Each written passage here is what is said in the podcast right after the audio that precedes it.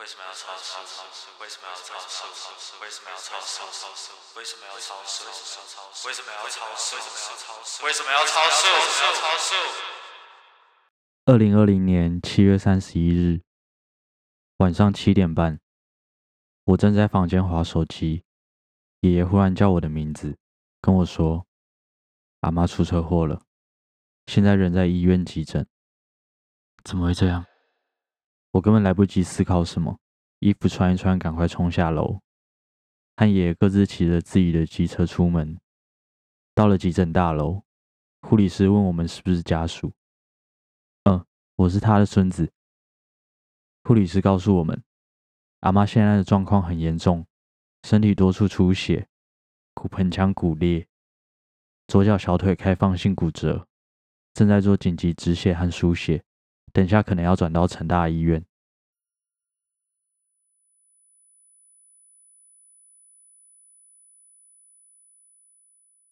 一下子太多资讯了，意识过来的时候，听到爷爷问着：“所以现在阿妈人在哪里？”我们进去急诊室看了一下，在医护人员交错的空隙之间，我看到阿妈穿戴着护颈，还有她因为流血肿胀的脸。为了不影响他们。我们只能在外面等候。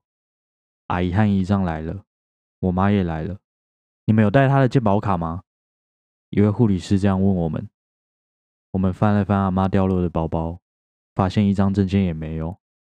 一阵慌乱之下，大家也不知道要去哪里找到阿妈的健保卡，只知道阿妈平常会把重要的东西收好藏起来。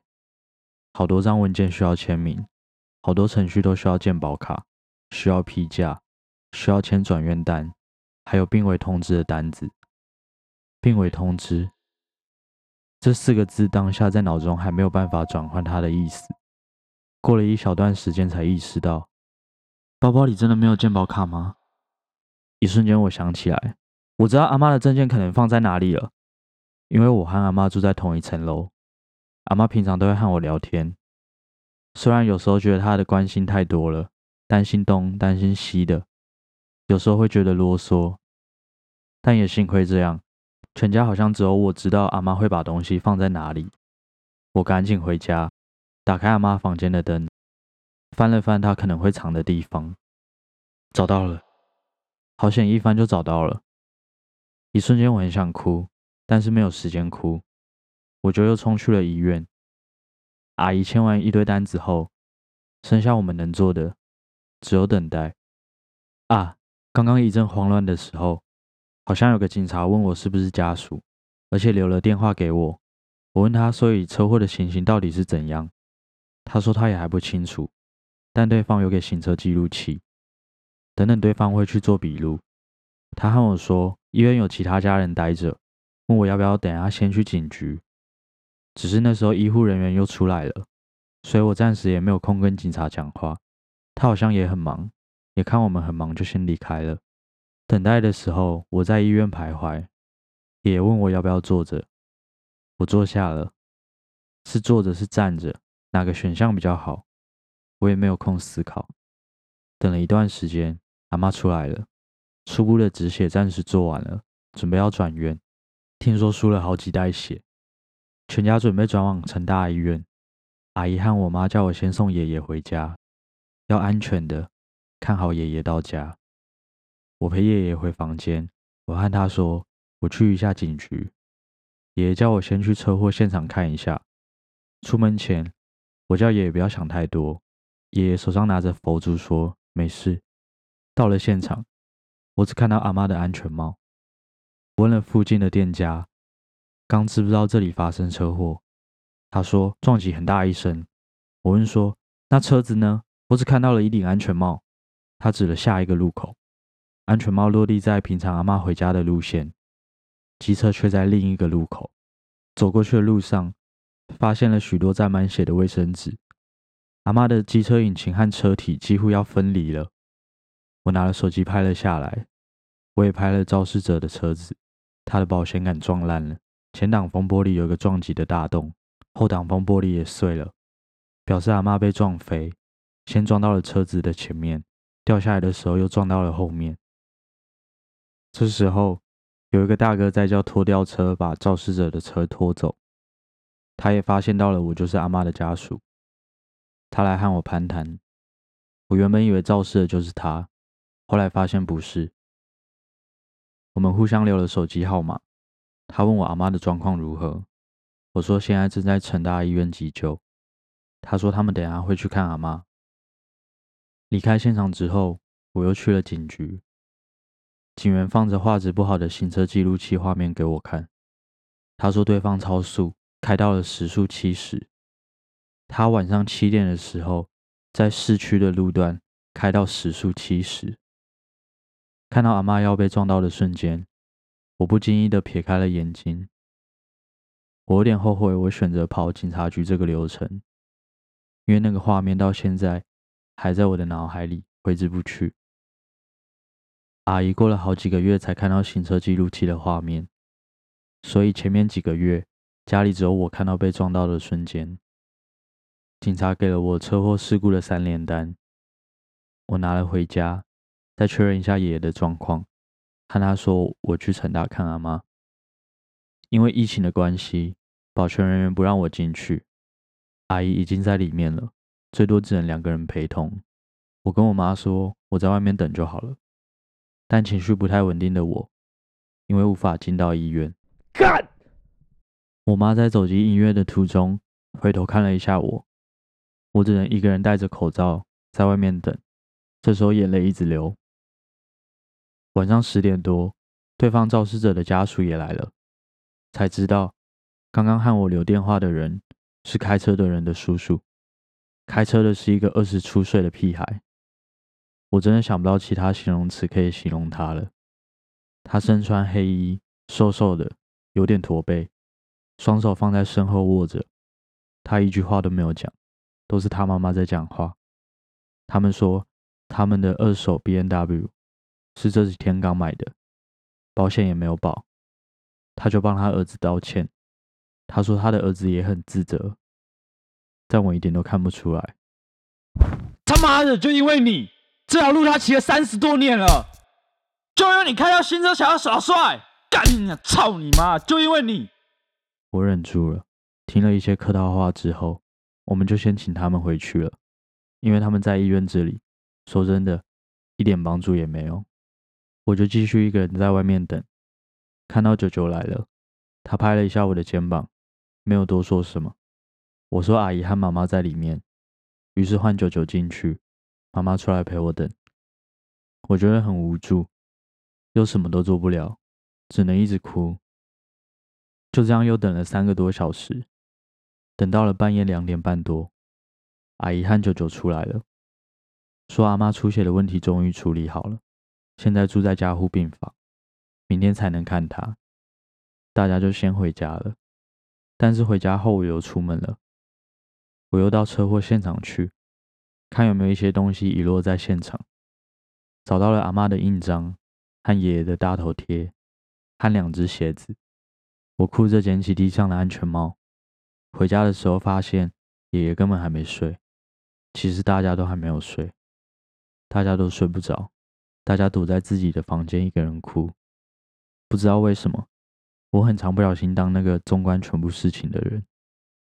我上楼到我们家的佛厅，生气的哭着说：“阿妈每天早晚都来上香，她每天到自己的店里帮客人剪头发、烫头发，她有做错什么事吗？他一辈子都在担心别人，比担心自己还要多。你们却这样对他。除了脏话，对佛像能骂的我都骂了。”虽然我不是太信神鬼，但最后我还是上香，希望他们保佑阿妈。很矛盾，骂了佛祖和菩萨一顿，最后还是只能祈求他们，祈求他们保佑阿妈。因为疫情的管制，所以加护病房只有开放早上和傍晚各半个小时可以进去。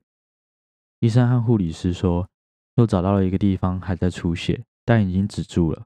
但阿妈得住在加护病房两个礼拜左右，等到生命真相稳定一点，才能动骨盆腔的手术。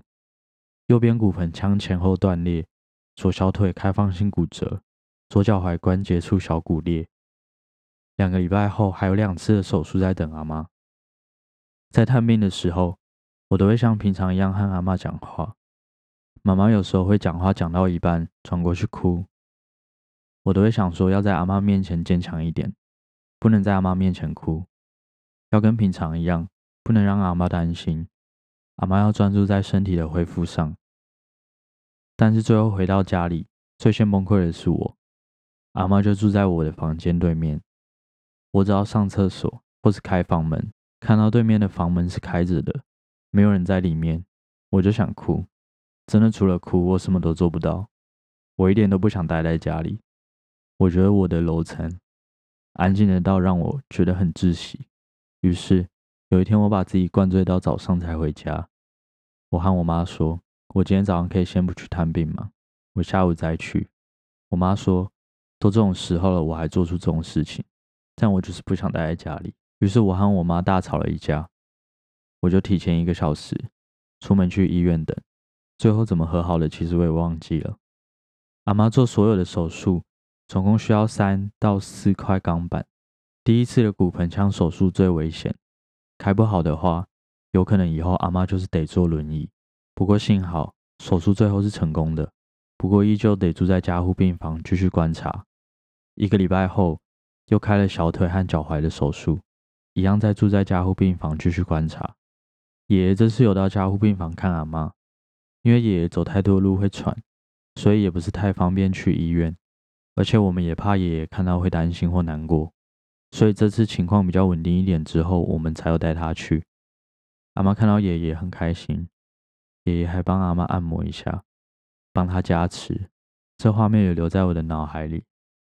阿妈转进了一般病房，我们请了二十四小时看护照顾她，前前后后总共住了六个多礼拜的医院。我们和阿妈说，出院后会先送她去护理之家，因为还要上班的关系，这样比较有人可以照顾她吃喝和大小便。但我们一样每天都会去看她。中秋节的时候，阿姨提议要让阿妈回家住个几天，我是持反对意见的，因为上楼梯需要人背。如果不小心发生什么意外的话，我觉得回去住那几天没有意义。我觉得倒不如等到真的好一点再回家。但阿姨看到阿妈住在护理之家住得很厌烦，还是把她接回去住个几天。一住不得了，阿妈回护理之家，惊觉护理之家的床有够难躺的。于是过几天，真的就把阿妈接回家住了。经过一段时间后，阿妈也不需要包尿布了，也可以自己在家里复健。爷爷每天会买一堆东西给阿妈吃，阿妈复原的程度其实超出我们的预期。原本以为手术后最糟的状况就是阿妈之后都得坐轮椅，但阿妈开始能用四脚杖走路，自己上厕所，没事就做复健，之后也不需要四脚杖了。我们看着她第一次能靠自己走路，直到现在，阿妈只差上下楼梯还需要坐着，用手将自己撑起。希望之后可以看她正常的用脚上下楼梯。肇事的对方家属其实也探过病几次，每次都送了我觉得很没有必要的礼盒。我觉得与其送礼盒，不如最后调解的时候有诚意一点，不要在那边哭穷。第一次送的时候我很生气，我觉得这种东西我才吃不下去，是破坏阿妈的身体健康而拿到的礼盒。我跟我妈说我要把礼盒丢掉，我妈就把礼盒给了我阿姨。不知道，我就是咽不下那口气吃他们送的东西。阿妈在住一般病房的时候，她和我说，小屁孩好像有去看过一次阿妈。想当然的，一样是和他妈一起。而且阿妈说，还是他妈叫他道歉，他才道歉的。想到我又要生气了。其实我也才大他几岁而已，我就不懂为什么责任感可以差这么多，什么事都要家长帮忙处理，连道歉都要妈妈讲才道歉，真是废物。我真的觉得大家如果以后要初步判断自己未来的男女朋友，是不是一个体贴和具有同理心的人？可以看他怎么开车和骑车的。如果他为了逞快或是想要耍帅，基本上他没有把你的安全考量在内。如果他不懂得打方向灯和超速，即便他的车技再好，我都觉得这种人的驾照是用鸡腿换的。如果开车和骑车没办法让其他用路人和行人感到安心的话，在我的定义里，通通都是没有行车概念的。在这点，我真的觉得国外的行车观念好，台湾真的太多了。我觉得台湾驾照真的太好考了。澳洲学开车要先从学习驾照开始，然后换限制驾照，总共经过三年，你才能拿到完整的汽车驾照。所以我回来台湾之后骑车，我很常边骑边摇头叹气。十二月的时候开了第一次调解会，我没有去。我妈说对方保险公司态度才很硬，主张他们的路权比较大，对方愿意赔偿的费用连医药费都不够。我妈也跟对方讲到很气。第二次调解会，他们想拖到二零二一，但我们坚持十二月就把第二次调解会开完。我听到的时候就很堵然了，这很明显就是想要把事情拖超过六个月，这样我们这边又会少了一个提高刑事责任的筹码。但爷爷最后就说，凡事都有因果报应，最重要的是阿妈现在平安无事了，所以下次调解会，对方如果想要赔多少，那就多少吧。没错，我又来了，我又是家里坚持反对意见的。我觉得调解不成就告到底啊！我不想等什么报应，我才不相信报应。我要对方现在、立刻、马上受到应有的惩罚。比起往后的现世报，我比较相信愧疚感。愧疚感才会使人难过和反省。如果当事人没有愧疚感，我就告你过失伤害，让你留下案底。凭什么我们家那么难过，还要让你们家那么好受？不过毕竟我是孙子辈的，全家还是都听爷爷的，所以我一个人很气。爷爷最后也有发现，于是他特别找我讲话，他希望我放下执念，执念会对自己造成不好的影响。我一开始口头上说好，但其实我还是很生气。因为我觉得我很在意阿妈，所以我很生气。但是过几天我想想，爷爷发现我有生气这点，其实让我释怀很多。至少在家里，我不用再一个人自己生气了。因为自己一个人生气，常常导向自己一个人难过。而我很生气这点，是有被感受到和理解到的。所以爷爷才希望我放下这份执着，因为阿妈平安，和我们家没事才是最重要的。最后我也不去多想了。第二次调解会开完，大家很开心，这件事情终于顺利解决了。一月初，为了庆祝阿妈身体恢复，我们大家一起吃了猪脚面线，为这件事情做结尾。在这半年内，看到阿妈这么努力的做复健，说着康复之后要继续帮客人洗头、剪头发，看着他慢慢好转，让我不再陷入绝望之中。他坚强的韧性，带我脱离原本只有难过的情绪，让我看见事情会好转的可能性。他在恢复的过程中也给了我勇气。阿妈听你答啦，阿妈听你答啦，吼，意思就是讲我听你，你答啦，吼，讲你安尼会有一点心吼，关心妈妈，吼，啊要跟阿妈去病院，阿妈就足欢喜，阿妈即马还阁有法度，家己拢做做，阿妈真正食甲。大我真正无法度，恁若要阿妈阿姨啊，送要陪伴我去拢好，嘿啊，阿嬷就是即马阁有法度吼，所以阿姨嘛一直要喊我去，哦，啊恁照照的，我讲毋免啦，我阁有法度的，家己来就好啊，哦，啊你有一点心，阿嬷就足欢喜啊，吼，你足会晓想，吼，哦，谢谢啊。